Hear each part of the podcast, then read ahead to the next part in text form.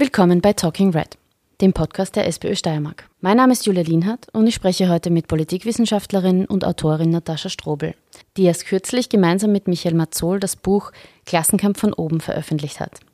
Den Klassenkampf von oben führen die wirtschaftlich Mächtigen, die in der Lage sind, gesellschaftliche Entwicklung zu ihren Gunsten zu ändern, gegen die Interessen und auf die Kosten der vielen. Welchen negativen Einfluss das auf unser Leben haben kann, das erfahrt ihr in dieser Podcast-Folge.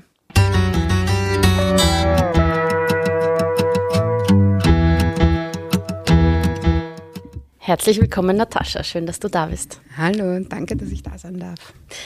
Ja, wir sprechen heute über dein Buch Klassenkampf von oben, das du gemeinsam mit dem Michael Mazzol geschrieben hast. Ihr habt das letztes Jahr im ÖGB Verlag herausgebracht. Ähm, was ist denn überhaupt der Klassenkampf von oben und wer sind die da oben? Ja, da sind wir schon äh, mitten im Thema. Denn äh, Klassenkampf ist natürlich ein Zustand, der immer da ist im Kapitalismus. Das ist so. Ähm, und während der Klassenkampf von unten sehr laut und sehr auffällig geführt wird, das soll man, man soll es ja auch sehen, also mit Streiks und mit Protesten äh, und bei Lohnverhandlungen, mit gewerkschaftlicher Organisierung und so weiter. Der Klassenkampf von oben wird verdeckt und im Hintergrund äh, geführt, den soll man nicht sehen, den soll man nicht bemerken, der passiert quasi so nebenbei. Und dieses Nebenbei wollten wir aufzeigen, einerseits mit Zahlen, Daten und Fakten, das hat der Michi Zoll gemacht. Und ich habe mich damit auseinandergesetzt, mit welchen rhetorischen Tricks der geführt wird, weil dieser Klassenkampf von oben ähm, wird sehr stark über Thinktanks und über so wissenschaftliche, pseudowissenschaftliche äh, Institute geführt. Und die da oben, ähm, wer, wer sind die denn? Das ist keine geheime, äh, anonyme Masse. Das ist auch keine Verschwörung, sondern es ist einfach strukturell gegeben. Das sind die wirtschaftlich Mächtigen. Das sind die, die nicht arbeiten müssen für ihr Geld, sondern die ihr Geld arbeiten lassen.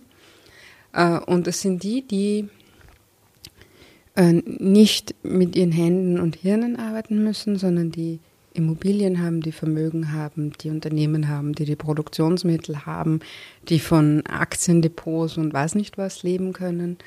Äh, und das wollen sie natürlich behalten. Also natürlich so ein Zustand, der für die so gut ist und der es, äh, wo man schafft oder wo sie es schaffen, dass sie ihr Vermögen vermehren können. Natürlich wollen sie da keine Einschnitte haben und deswegen wird alles dafür getan, dass es so bleibt, wie es ist. Und ihr habt zehn sogenannte Kampfzonen oder Bereiche identifiziert und genau beschrieben, in denen die Elite versucht, die eigenen Interessen umzusetzen. Kannst du uns ein bisschen durchbegleiten durch einige dieser Kampfzonen? Also die zehn Kapitel ähm, sind Arbeitszeit, Arbeitslosigkeit, Armut, Bildung, Einkommen, Gesundheit und Pflege, Klima, Pensionen, Wohnen und Reichtum. Und bei jedem dieser Kapitel haben wir uns eben angeschaut, ähm, Zahlen, Daten, Fakten. Da gibt es auch sehr schöne Grafiken, die das in Bezug zueinander setzen. Und auch natürlich haben diese Kapitel untereinander Bezug. Also Reichtum und Armut hängt zusammen. Ähm, und bei jedem dieser Kapitel habe ich mir dann angeschaut, was wird da gemacht, damit wir nicht über diese Zahlen, Daten, Fakten reden, die der Michi Mazzol zum Beispiel herausgearbeitet hat, sondern wie wird hier verwischt. Und gerade bei diesen zwei Kapiteln Armut und Reichtum gibt es ja ähnliche Strategien, nämlich dass es individualisiert wird, also dass man sagt, naja, wer arm ist, der hat sich halt nicht genug bemüht, der hat nicht genug Leistung gebracht, der ist selbst schuld. Also immer diese individualisierte und vor allem eine höchst moralische Debatte also im Sinne von Schuld. Äh, und bei Reichtum ist es genau gegenteilig. Also Reichtum wird dann immer behauptet, naja, der muss ja was richtig gemacht haben. Also der muss sich das verdient haben, dass er so reich ist. Da darf man jetzt nicht neidisch sein. Auch da ist wieder das, der moralische Vorwurf des Neids gegenüber diesen Leuten. Und das verwischt natürlich, dass sowohl Armut als auch Reichtum zum größten Teil vererbt werden dass es über viele Generationen weitergegeben wird, dass da ganz viel noch dranhängt, zum Beispiel Gesundheit, Bildung, und dass man das nicht so individualisiert und monokausal ähm, behandeln kann, sondern dass man sich die Strukturen dahinter anschauen muss. Und kann man überhaupt selbst reich werden, nur mit Arbeit? Oder kann man sich aus Armut ähm, rausarbeiten, wenn man einmal drin hängt in einem Teufelskreis, in so einem Hamsterrad, aus Armut und noch mehr Armut, weil es braucht viel mehr Kraft, sich so über Wasser zu halten oder wieder über Wasser zu kommen, als quasi der Aufstieg danach, wenn man abgesichert ist, kann man viel mehr Risiken eingehen, kann man viel sorgloser leben, hat man weniger Existenzdruck. Ähm, kann man viel mehr wagen, hat man viel mehr Zeit zum Nachdenken. Wenn ich die ganze Zeit nur mit Existenzsicherung beschäftigt bin, dann, dann fehlt mir der Raum für fast alles andere.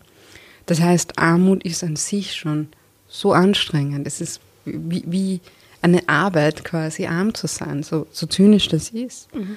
Und äh, gleichzeitig wird aber Armut und Faulsein zum Beispiel auch, also auch wieder sehr moralisch aneinander gekettet und gleichzeitig Reichtum und Leistung was eigentlich sehr wenig miteinander zu tun hat.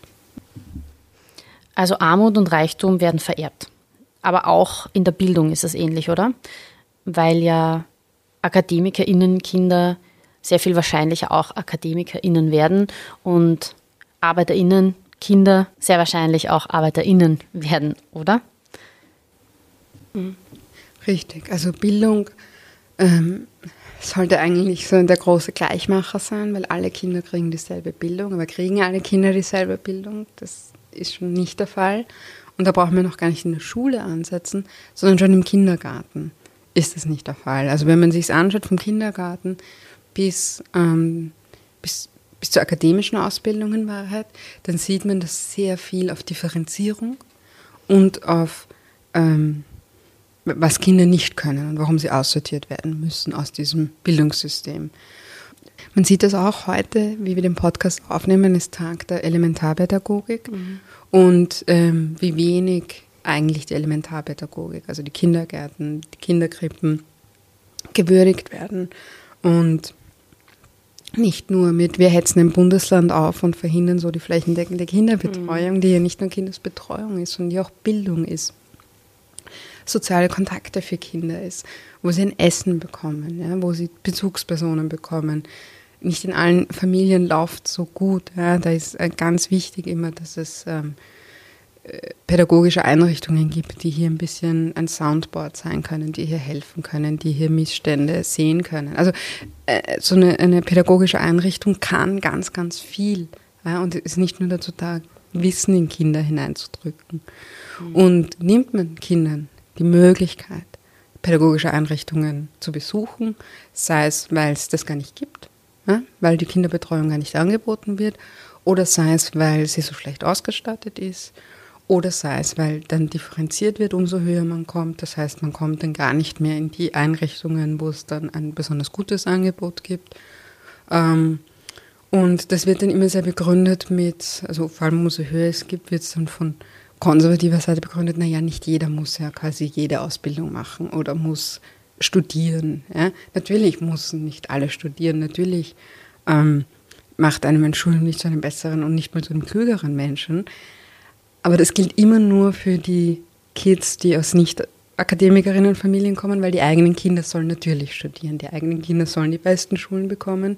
Und dieser rhetorische Trick mit, naja, ihr müsst ja auch nicht alle aufs Gymnasium und ihr müsst ja nicht alle ähm, auf die Uni gilt immer nur für die anderen. Und das ist so ein, ein Mittel dieses Klassenkampfs von oben und der zeigt sich wirklich schon bei ganz, ganz kleinen Kindern und eigentlich im ganzen Bildungssystem von Elementarpädagogik bis Hochschulbildung. Die Alexia Weiß hat gerade ein ganz hervorragendes Buch geschrieben, das ähm, den sehr schönen Titel trägt, Zerschlag das Bildungssystem. Und mhm. ich glaube, das trifft es eigentlich sehr gut. Man muss das wirklich komplett neu denken. Ähm, Bildung ist so etwas Schönes ähm, und ich mein, Kinder sind das Wichtigste, was wir alle haben. Ich glaube, da sind wir uns alle einig. Äh, und möglichst vielen Kindern möglichst viel Bildung angedeihen zu lassen, und zwar nach den eigenen Wünschen, nach den eigenen Fähigkeiten. Das ist so wichtig und sie nicht nur durchzuprügeln durch ein System, wo sie möglichst wirtschaftspassend äh, dann rauskommen. Das ist so wichtig, sondern Bildung als Wert an sich mhm. ähm, und so egalitär, wie es nur irgendwie geht, und zwar von Anfang an. Und ich glaube, da ist es sehr wichtig, wichtig den Leistungsdruck rauszunehmen und sehr wichtig, ähm, Formen zu finden des Unterrichtens, die Spaß machen und die Neugier an, anregen und nicht ähm, nicht möglichst quasi alles im Frontalunterricht durchprügeln. Und das mm, ist kein, kein Lehrerinnenbashing, weil die sind auch nur ein Rädchen in dem System, sondern es gehört, wie gesagt, äh, komplett neu aufgestellt und zwar aus Sicht der Kinder und nicht aus Sicht, was kann eine Wirtschaft brauchen oder nicht. Mhm. Sind Ganztagsschulen ein wichtiger Baustein für ein besseres Bildungssystem? Gesamtschule, Ganztagsschule ähm, ist beides ist beides wichtig. Und es ist eigentlich so lächerlich äh, in Österreich die Debatte. Wir führen die jetzt schon so lange. Äh, und jede Studie aus jedem Land, das sowohl Ganztagsschule hat, als auch Gesamtschule hat, wo die Kinder nicht aussortiert werden, ähm, zeigt, dass das einfach besser ist. Also da, da brauchen wir überhaupt nicht reden. Ja? Selbst, also ich meine, es ist natürlich aus linker Perspektive, es ist aus sozialistischer Perspektive besser. Ja, deswegen hat man das, war das immer in so einem Ideal. Aber selbst aus liberaler Perspektive ist es besser. Es sind nur die konservativen Kräfte, die so beharren auf diesem äh, völlig reaktionären Elite-Denken. Und wenn man sich denkt, dass dieses Elite-Denken dann auf 14-Jährige, auf 13-Jährige angewandt wird oder in Wahrheit schon auf äh, 9- und 10-Jährige, weil kommt mein Kind ins Gymnasium oder kommt es nur in die Mittelschule, nur, ja, ist absurd. Das darf eigentlich nicht sein, denn ähm, dass wir das den Kindern schon so früh lernen, dass es die gibt, die besser sind und die gibt, die schlechter sind, wo noch so viel Entwicklungspotenzial auch ist, ist einfach absurd. Und das ist menschenverachtend in Wahrheit äh, und kinderverachtend und nimmt Kinder nicht ernst. Und äh, jede Studie zeigt, man, die Bildung braucht Ressourcen, da darf man nicht sparen. Bildung braucht gute Infrastruktur, da darf man nicht sparen. Ähm, Bildungsräume müssen schön sein, müssen groß sein, da muss es Platz zum Entfalten geben. Äh, umso kleiner die Klassen, umso besser. Umso besser ausgebildet die Pädagoginnen, umso besser, klar. Und Pädagoginnen müssen auch von dem leben können, das ist eine so eine wichtige Aufgabe. Äh, und umso weniger ähm, Elite-Denken und Leistungsdruck, umso besser. Und das ist nicht so schwer, wie man in Österreich tut. Hm. Ja, gehen wir vielleicht gleich weiter anhand von ähm, Lebensphasen. Wir waren jetzt in der Elementarbildung und auch in der, in der Zeit, wo man eine Gesamtschule oder eine, eine, ein Gymnasium oder eine Hauptschule, also zu meiner Zeit war es noch die Entscheidung zwischen Gymnasium und Hauptschule. Und wenn ich jetzt meinen Lebenslauf so erzähle und ich sage, ja, ich war auf einer Hauptschule, dann ist es immer so, was, du warst auf einer Hauptschule, oh Gott, echt. Äh, ganz schlimm überhaupt. Und, und du hast studiert? Ja, das so, ist so ich verstehe es halt auch. Das ist so furchtbar. Ja, weil da wird, schon, da wird man schon sozial quasi so gebrandet mit, welche Schule man besucht. Und das darf nicht sein, das darf einfach nicht sein. Ja. Mhm. Und das, also, das hat nichts damit zu tun, ob die Kinder klüger oder dümmer oder irgendwas sind, sondern es hat sehr viel damit zu tun, ob es Eltern gibt, die quasi einen Druck machen, ob Eltern gibt, die mhm. quasi wissen, wie es geht, ja, wie man fragen, wie man das machen kann. Die, die, hat aber auch damit zu tun, ob Kinder mit Eltern lernen können oder nicht. Ja. Und ob die Eltern überhaupt Zeit haben, weil ganz viele Eltern haben Schichtarbeit und so weiter. Äh, oder, und das ist auch so eine Ungerechtigkeit, hat es ganz viel mit Sprache, äh, mit Erstsprache zu tun. Und es gab, gerade zu meiner Zeit, und ich merke das jetzt auch in Erzählungen ähm, von Bekannten und Freundinnen, die Kids, die meine Generation sind und eine andere Erstsprache als Deutsch hatten, also vor allem BKS-Sprachen, die sind einmal fix nicht ins Gymnasium. Die haben einmal fix keine Gymnasiumempfehlung bekommen, egal wie gut sie waren in der Schule äh, egal wie toll die Noten waren oder wie sie mitgearbeitet haben, weil andere Erstsprache als Deutsch hat zu der Zeit geheißen, nein, du gehst mal besser in die Hauptschule. Mhm. Und dann war man sofort stigmatisiert. Und, und das entscheidet dann womöglich über den weiteren Lebensweg. Und solche Dinge, das darf es einfach nicht geben. Mhm. Und wie schaut es jetzt auf den Unis aus? Mhm. Also auf den Universitäten, wie gesagt, da gibt es dieses einerseits diese Angst vor der Massenuniversität und dass bestimmte Fächer ja gar nichts wert sind und diese ganze große Mystifizierung ähm, der Universität. Klar, weil man war das jahrhundertelang gewohnt, dass die Universität die Reproduktion der bürgerlichen Eliten ist. Mhm. Ähm, das heißt, äh, diese Vorstellung der heiligen Universität als Ort äh, quasi des intellektuellen Diskurses und der Aufklärung, gerade für Wien zum Beispiel, aber auch für ganz Österreich, muss man da sehr kritisch sein. Die Universität Wien war ein Hort des Antisemitismus. Es war einer der, der wichtigsten äh, Zentren des Antisemitismus äh, zu Beginn des 20. Jahrhunderts und des ausgehenden 19. Jahrhunderts. Und erst als sich die Universitäten dann geöffnet haben, nach dem Ersten Weltkrieg, als auch Frauen studieren durften und als dann auch ähm, mehr mehr zum Beispiel Minderheiten auf der Universität Wien waren, ähm, ja, kam es da zur Auseinandersetzung und hat sich das geändert. Aber das sind eroberte Räume. Das, war, das ist nicht friktionsfrei gegangen. Und äh, bis heute ähm, ist es so ein, tatsächlich ein Klassenkampf, weil die, die es gewohnt sind aus ihrer Familiengeschichte, dass man einfach auf die Universität geht. Ja, ich, ich bin die Erste in meiner Familie, die studiert hat. Für mich war das komplettes Neuland. Ich habe diese Sprache lernen müssen. Wo geht man hin? Wie geht das? Meine Eltern haben niemanden gekannt. Meine Eltern waren zum ersten Mal auf der Universität, ja. genau. Als ich meinen Abschluss gemacht habe und dann war es so, boah, und fotografieren und die Säule. Also lieb, ja, aber andere gehen dort ein und aus und sind mit dem Vizedekan auf Du und, und tun Mittagessen gehen, mit wem nicht was. Ähm, und die möchten diese Privilegien natürlich gerne behalten. Ja. Die möchten nicht, dass da jetzt diese, so wie wir da kommen und, und zum ersten Mal auf einer Uni sind ähm, und das dann vielleicht auch an ihre Kinder irgendwann weitergeben. Ja. Weil Bildung, auch Bildung wird vererbt. Das ist total unwahrscheinlich, dass man äh, studiert, wenn man nicht Eltern hat, die selbst studiert hat, aber wenn man dann selbst studiert hat, ist es wahrscheinlich, dass man seine Kinder weitergibt. So ist das. Und so sollte es nicht sein. Ähm, und gerade dann die Diskussionen um äh, Vermassung, also das betrifft dann die Fächer quasi, die man schon als verloren ansieht, äh, da ist es dann, die sind dann wertlos, weil da studieren schon so viele und außerdem sind das meistens Geistes- und Sozialwissenschaften, das zählt nicht. Und umso elitärer, umso besser. Und umso weniger sozial durchmischt, umso besser aus konservativer Sicht. Wenn wir jetzt weitergehen in die Lebensphase Arbeit, dann ähm, können wir feststellen, dass der Lohndruck, ähm, glaube ich, ein großes Thema ist, wenn es um den Klassenkampf von oben geht. Wie äußert sich dieser Klassenkampf im Arbeitsleben und auch im Falle von Arbeitslosigkeit? Also im Arbeitsleben ist das natürlich am präsentesten, weil die meisten Leute, das ist einfach die, die Mehrheit der Leute, ähm, die haben kein, kein Land, das sie verpachten können oder, oder erben keine Fabrik vom Papa und, und haben auch kein Aktiendepot seit ihrem 16. Lebensjahr, sondern die sind wo angestellt oder die sind Arbeiterinnen, ja, weil sie mit ihren Händen arbeiten oder weil sie mit ihrem Hirn arbeiten, die sitzen äh, einem Bürostuhl oder, oder stehen am Fließband oder äh, hinter einer Kasse oder was auch immer. Aber all diese Leute gehören zu einer arbeitenden Klasse.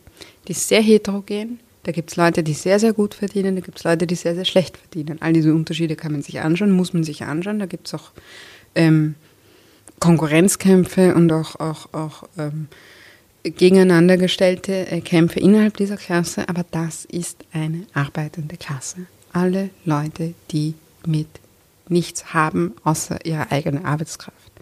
Und das muss man sich mal bewusst sein, weil das geht verloren und es wird auch bewusst so gesteuert, dass man äh, gerade in so ähm, Unternehmen, die so, ähm, wo es vielleicht besser verdienende Angestellte gibt, ähm, die dann sagen, wir sind ja alles eine Familie oder sind so eine Start-up-Kultur, wir sind ja alle eine Familie und quasi so eine Harmonie zwischen Besitzerinnen des Unternehmens und äh, denen, die dort arbeiten. Und dann wird aber verlangt, dass man sich quasi selbst ausbeutet, dass das quasi das eigene äh, Bestreben und, und der eigene Traum sein muss, quasi für dieses Unternehmen jetzt alles zu geben, bis zur körperlichen Erschöpfung oder vielleicht sogar bis zum körperlichen Zusammenbruch. Aber wenn man Angestellter ist, dann ist man Angestellte und wenn man Unternehmen gehört, dann ist man Unternehmer. Und es ist nicht die Aufgabe von Angestellten, sich bis bis zum Umfallen ähm, zu zerstrudeln, äh, weil das macht man dann schlussendlich für die Profite des Unternehmers. Weil das, was an einem Profit kommt oder die Dividenden, die ausgezahlt werden, die gehen ja dann eben nicht an die Arbeitnehmerinnen, nicht an die Angestellten, nicht an die Arbeiterinnen, sondern die gehen dann an die Aktionäre oder, oder den Aufsichtsrat oder den Aktionärsrat, was auch immer, ähm, Vorstand, aber nicht an die die eigentlich dafür gearbeitet haben. Und das ist ganz wichtig, ähm, sich dessen immer bewusst zu sein, dass man ähm, hier, dass man hier einfach mit zwei unterschiedlichen Gruppen zu tun hat und das ist nicht alles eine schöne große Familie. Ein Rückschritt für uns ArbeitnehmerInnen war sicher auch der Zwölf-Stunden-Tag, der gleichzeitig aber Gewinn für die Arbeitgeberinnenseite war, oder? Ich möchte an dieser Stelle, ich möchte an dieser Stelle, weil es darf nicht, es darf nie in Vergessenheit geraten, an dieses Video erinnern, an dieses völlig delirische Video der Wirtschaftskammer zum Zwölf-Stunden-Tag, ähm, wo es diese gezeichneten, diese gezeichnete, ich möchte sagen, Drogenwelt äh, gab. Und diese Band, die so klang wie Wanda, aber Wanda so ganz furchtbar noch dazu auf harmlos, äh, die den Zwölf-Stunden-Tag abgefeiert haben. Und das hat ein paar hunderttausend Euro gekostet. Und das ist auch Klassenkampf. Das ist nicht ein besonders geschickter Klassenkampf, aber auch das ist Klassenkampf.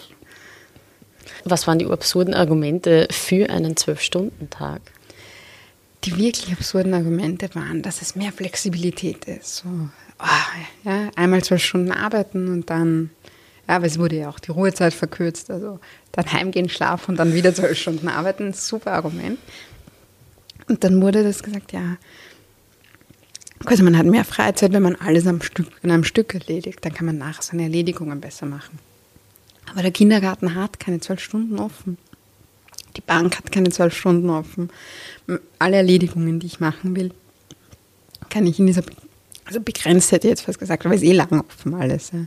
Aber ich kann nicht, äh, wenn, ich, wenn ich um acht aus der Firma gehe, weil ich von acht bis acht kakelt habe, äh, kann ich nachher nicht einkaufen gehen. Und ich kann auch nicht sagen, danke lieber Kindergarten, ich komme jetzt um 20.37 Uhr und hole mein Kind ab. Das freut sich sicher. Ähm, das heißt, äh, dieses Flexibilisierungsargument ähm, ist, ist einfach nur ein Argument für die Unternehmer gewesen. Klar, die können sich so richten. Für die ist das angenehm. Wenn jetzt Spitzen sind, Auftragsspitzen, dann werden die abgearbeitet und dann können die heimgehen und ist ja nicht sein Problem, wie die ihre Freizeit oder ihre Erledigungen oder ihre Produktionsarbeit gestalten. Ähm, aber es war natürlich ein, ein, ein, völlig vergiftetes Geschenk für die ähm, Arbeitnehmerinnen, weil die sich erst recht wieder kümmern müssten. Wie gestalte ich den Rest meines Lebens? Dann wurde das argumentiert mit, naja, der Wirtschaftsstandort Österreich und wir, sind, wir sitzen ja alle im selben Boot. Aber wir sitzen nicht alle im selben Boot. Das tun wir nicht, ähm, weil hier geht es einfach um die Profite für die Unternehmer. Und wenn er das nicht schafft, äh, oder wenn so, die so in Strudeln kommen, ja, dann wird er mehr Leute einstellen müssen. Oder weniger Aufträge annehmen müssen. Ja, so, so ist es halt. Das sind die Begrenzungen. Da kann man nicht helfen, äh, indem man noch mehr und noch mehr und noch mehr auspresst, die Leute, die schon da sind. Und deswegen ist das ein kompletter Rückschritt, der nur zugunsten der Unternehmer ging und zu Lasten der Arbeitnehmerinnen. Hm. Du beschreibst ganz gut, wie Menschen, die auf Arbeitssuche sind, Menschen, die arbeitslos sind, wie die in der Öffentlichkeit hingestellt werden, wie, die, wie, wie mit so einer Bildsprache ein bestimmtes Bild kreiert wird hier, hier ist das Ziel, glaube ich, dass man immer weiter eben den, das Arbeitslosengeld drückt und da gibt es ähm, diesen Mythos, das Arbeitslosengeld ist zu hoch, es ist doch klar, dass keiner mehr arbeiten will. Kannst du dazu noch ein bisschen was sagen, weil das ist, hat mich besonders aufgeregt. Es ist auch einer der Bereiche, der mich wirklich sehr aufregt. Das Arbeitslosengeld ist eine Versicherungsleistung. Das, das kann man nicht oft genug betonen, weil ganz oft so getan wird, es ist quasi so ein, ein Notgroschen, den man wohltätigerweise äh, den Leuten gibt. Die haben eingezahlt. Die haben eingezahlt genau für den Fall, der dann eintritt, dass man arbeitslos ist und dafür hat man vorher eine Versicherungsleistung eingezahlt. Ich kann auch nicht in die Hagelversicherung einzahlen, wenn ich eine Landwirtschaft habe und dann kommt der Versicherer und sagt, hm, jetzt ist ein Hagelschaden da, aber eigentlich will ich gar nicht so viel Geld hergeben, wie wir ausgemacht haben oder wie du eingezahlt hast. Das geht nicht. Es ist eine Versicherungsleistung und die Leute haben ein Anrecht drauf. Das ist einmal das Erste. Ähm, das Zweite ist, die Analyse ist ja, ist ja vielleicht richtig, wenn sie draufkommen, äh, weil das Argument für, naja, die Leute wollen nicht arbeiten gehen, das ist natürlich nicht der richtige Part, aber zu sagen, naja, weil das Arbeitslosengeld ist so nah quasi an den Löhnen, das ist eine richtige Analyse. Nur die ja. Ableitung ist Nur die Löhne sind das Problem. Ja. Das Problem sind die Löhne und nicht das Arbeitslosengeld, die Versicherungsleistung, Arbeitslosengeld. Und ist das gerade, dass das eine Kampagne seit zwei Jahren ist äh, von so Branchen wie der Hotellerie und der Gastronomie, das ist ja wirklich dreist, muss man sagen. Das sind die Branchen mit ganz schlechten Löhnen und das sind die Branchen äh, mit ganz schlechten Arbeitsbedingungen. Ja, das sind zwei unterschiedliche Dinge. An beiden könnten sie arbeiten. Aber dass dann die daherkommen und sagen, nein, quasi, wir haben ein Anrecht auf die Arbeitsleistung von Leuten und die, die muss man halt jetzt zwingen. Nein. Wenn du die Bedingungen nicht schaffen kannst, dass Leute für dich arbeiten wollen, dann musst du die Bedingungen ändern. Und die Bedingungen ähm, sind einerseits ganz furchtbare Zeiten, ja, da muss man sich was überlegen oder nicht. Das ist harte körperliche Arbeit. Ähm, es hat auch dann in den, in den ähm, Tourismusbranchen ähm, was mit, mit, mit Unterkunft und so weiter zu tun. Ja. Äh, und es hat aber auch was mit Entlohnung zu tun. Und ausbilden will man auch niemanden mehr. Also dann wird es halt irgendwann beißt sich die Katze in den Schwanz. Also sich dann noch in der Öffentlichkeit hinzustellen und zu sagen, wir wollen aber, dass, die, dass der Staat die Leute zwingt, ähm, dass sie bei uns für Hungerlöhne arbeiten, schon sehr dreist.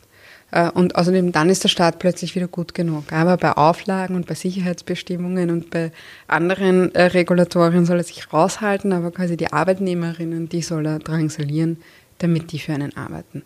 Ähm, das heißt, hier ähm, geht es einfach um, geht's um Klassenkampf und geht es auch darum, ähm, äh, dass hier quasi mit Hilfe des Staates Leute eigentlich gezwungen werden sollen zu arbeiten, zu Bedingungen, die nicht gut sind. Du schreibst in deinem Buch ja auch, dass die, die reichsten 1% der Bevölkerung, denen gehört die Hälfte des Gesamtvermögens, um jetzt ähm, weiter zum Kampffeld Reichtum bzw. Armut zu gehen.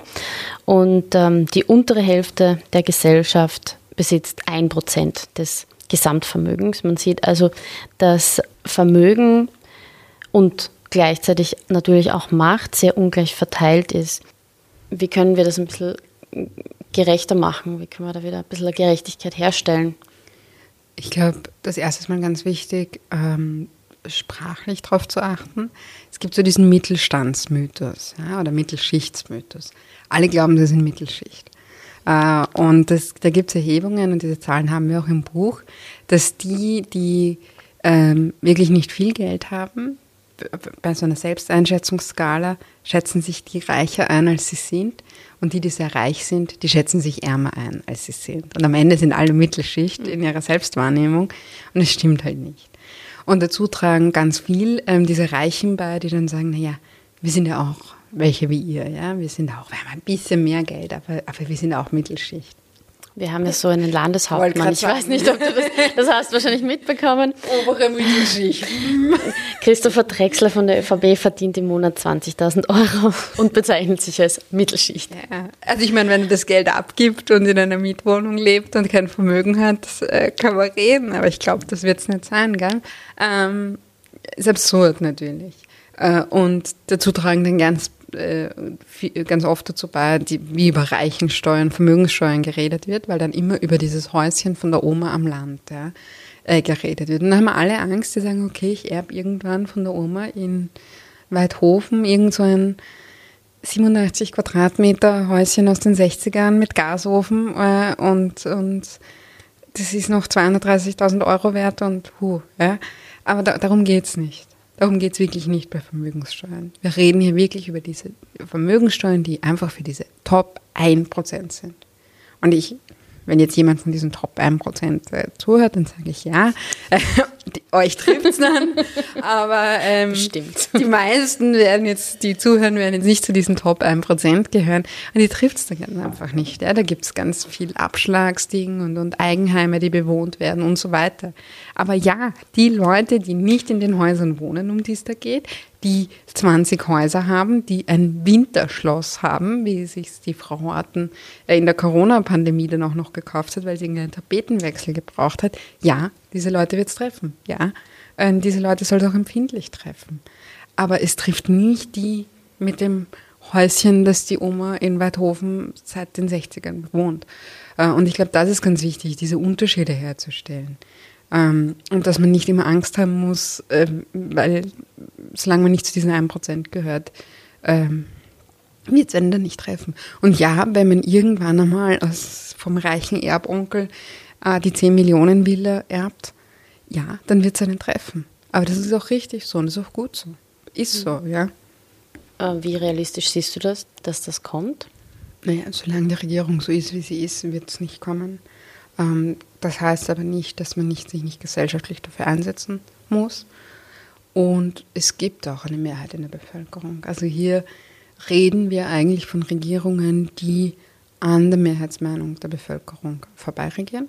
Und eigentlich muss man das anfordern, zu sagen, es gibt hier eine Mehrheit in der Bevölkerung. Mhm. Es gibt auch klare Mehrheiten in der Bevölkerung und auch mittlerweile stabile Mehrheiten in der Bevölkerung. Politik ist immer eine Interessensvertretung. Das klingt jetzt wie so ein Stehsatz, aber es ist immer wichtig, sich zu überlegen, wessen Interessen werden gerade vertreten. Wer ist repräsentiert durch die Politik, die gemacht wird.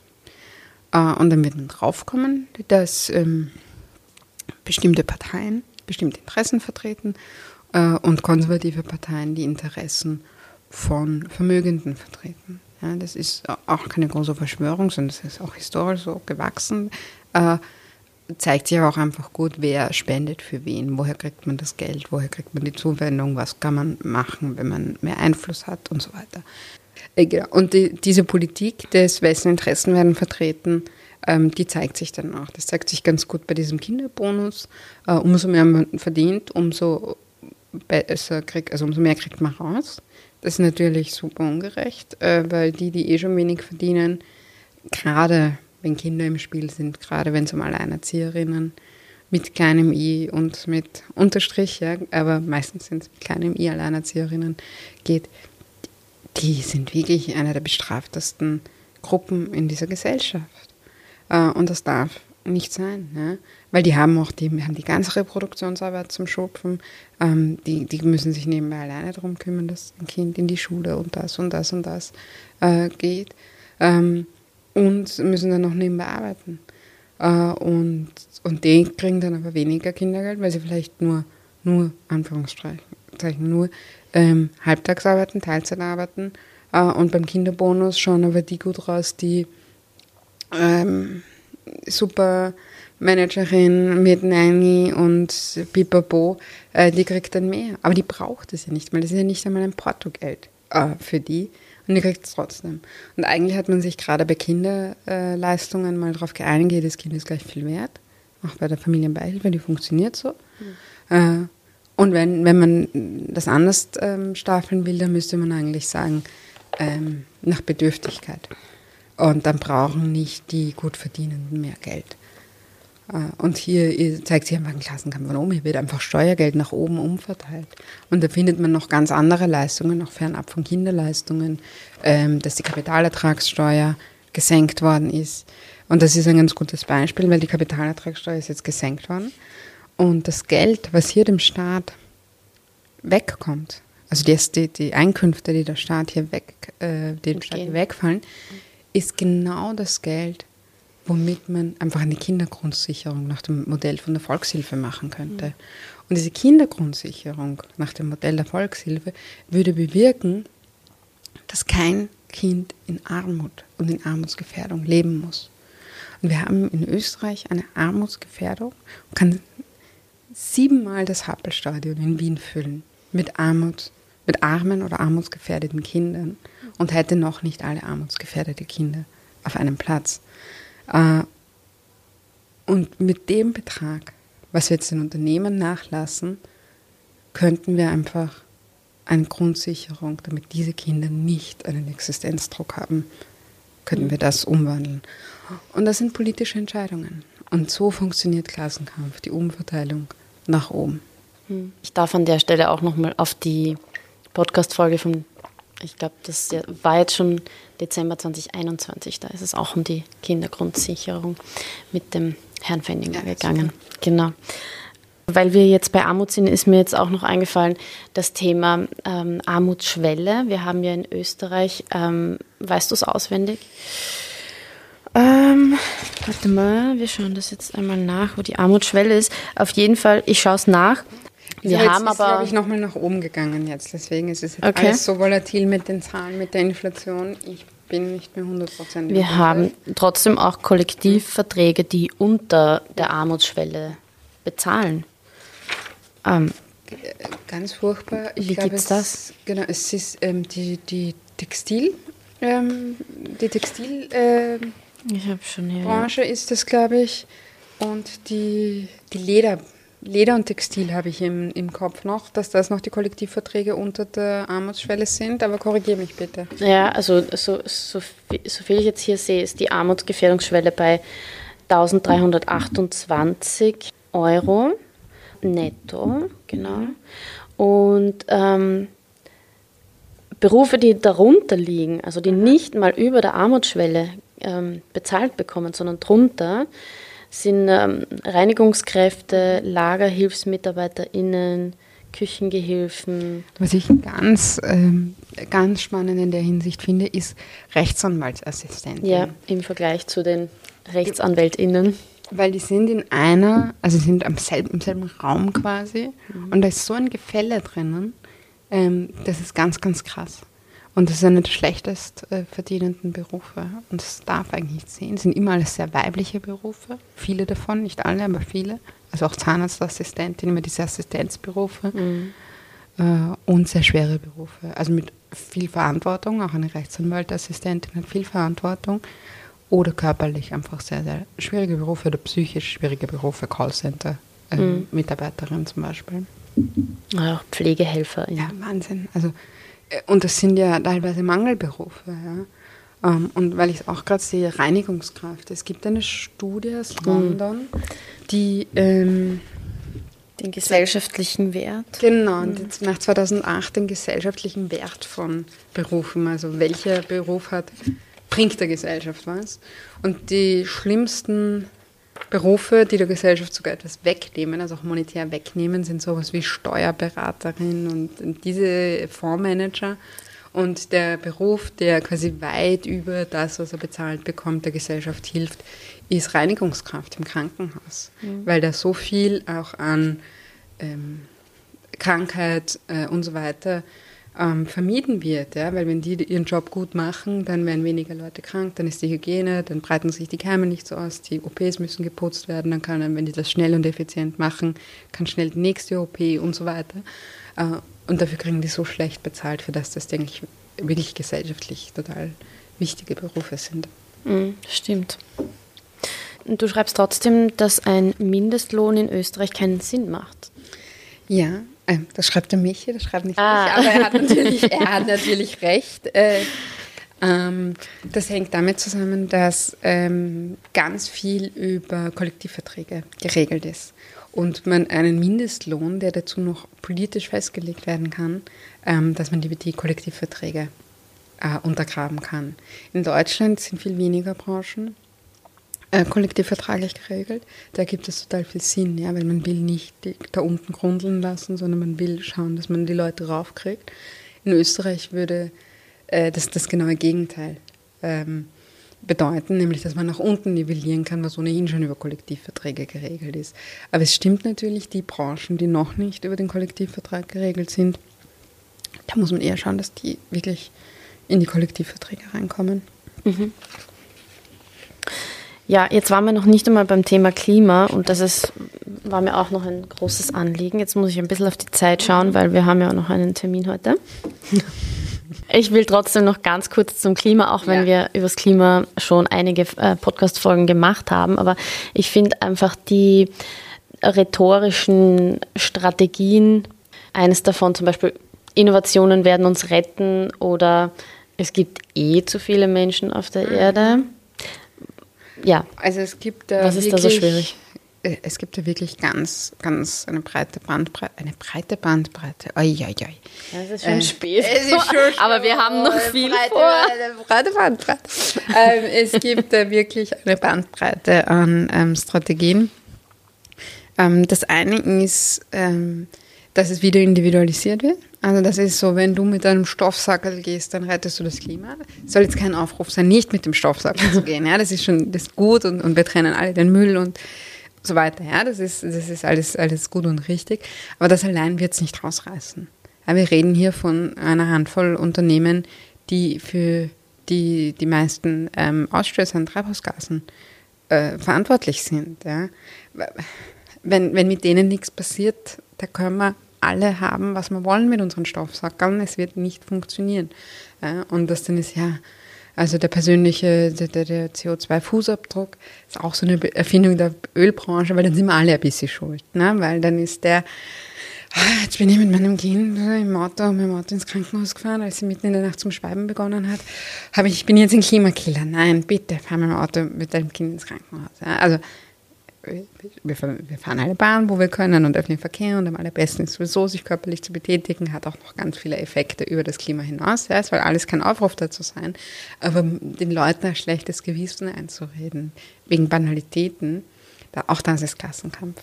Und das muss man das, das sickert auch sehr stark in linke Kreise hinein. Klar, ich verstehe, ich verstehe auch die, also die, die ist real quasi, die Verzweiflung und, und die ist auch real begründet.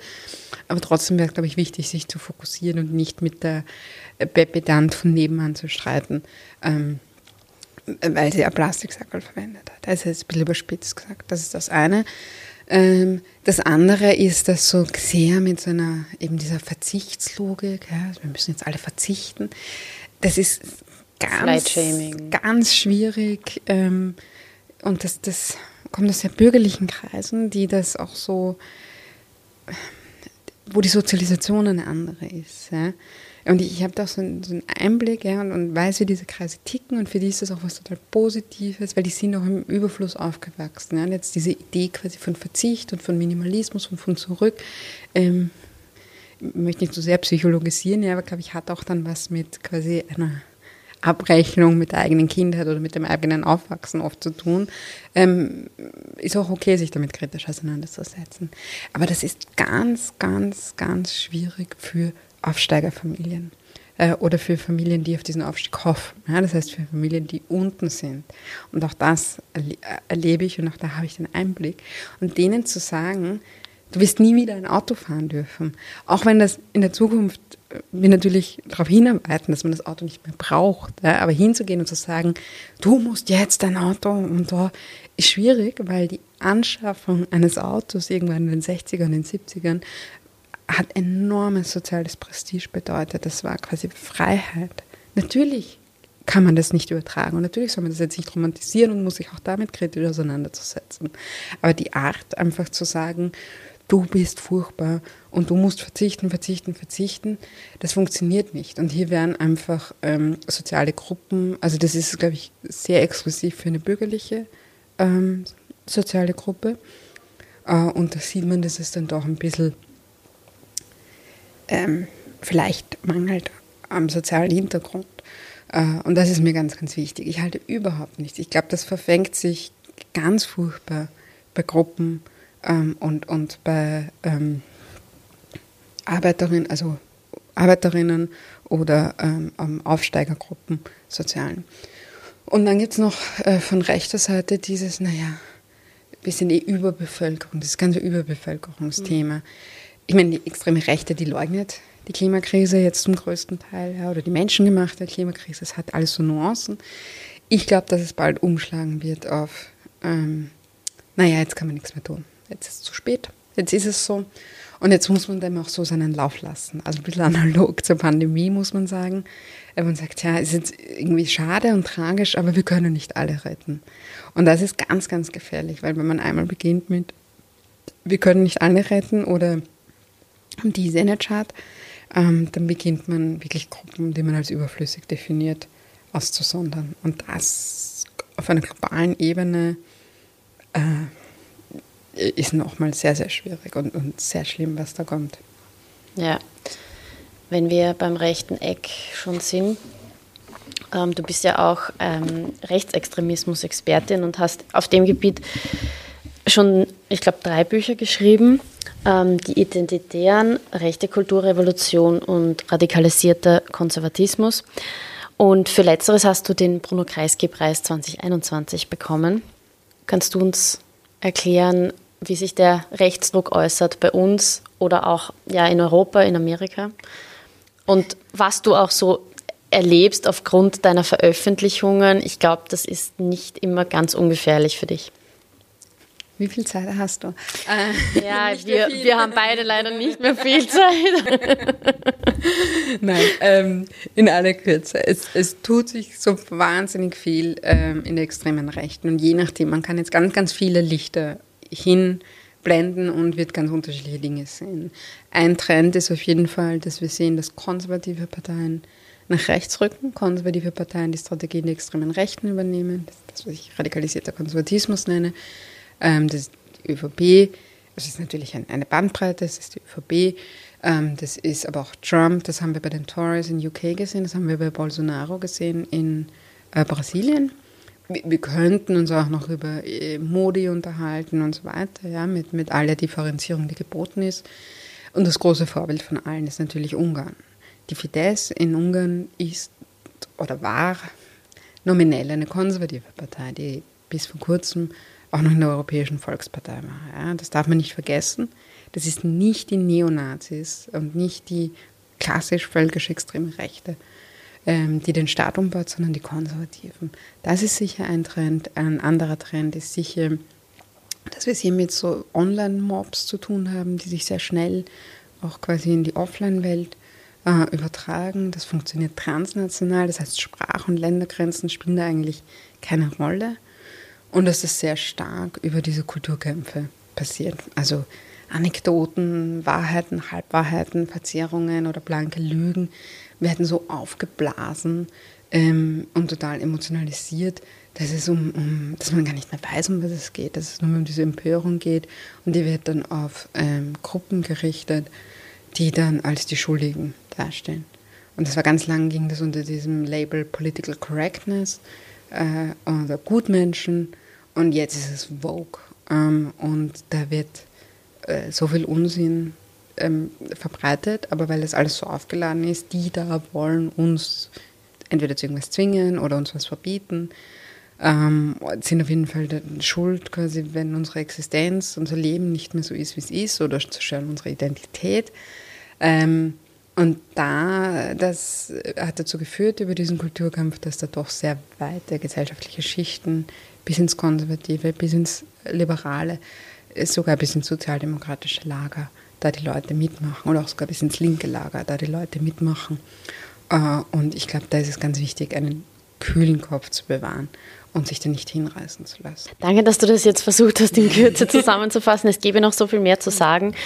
Ähm, ja, ich würde auch gerne noch eine Stunde mit dir reden, aber wir reden ja auch gleich weiter, nur nicht hier äh, im Podcast, sondern wir müssen jetzt ganz schnell zu einer Veranstaltung von BSA und VSSTÖ, nämlich dem Future Talk und äh, werden uns unterhalten darüber, wie gesellschaftliche Entwicklung für die vielen gelingen kann. Und äh, ja, in dem Sinne verabschieden wir uns jetzt von allen Zuhörerinnen und Zuhörern. Danke fürs Dabeisein. Tschüss. Danke, Natascha, dass du heute hier warst. Bis zum nächsten Mal bei Talking Red.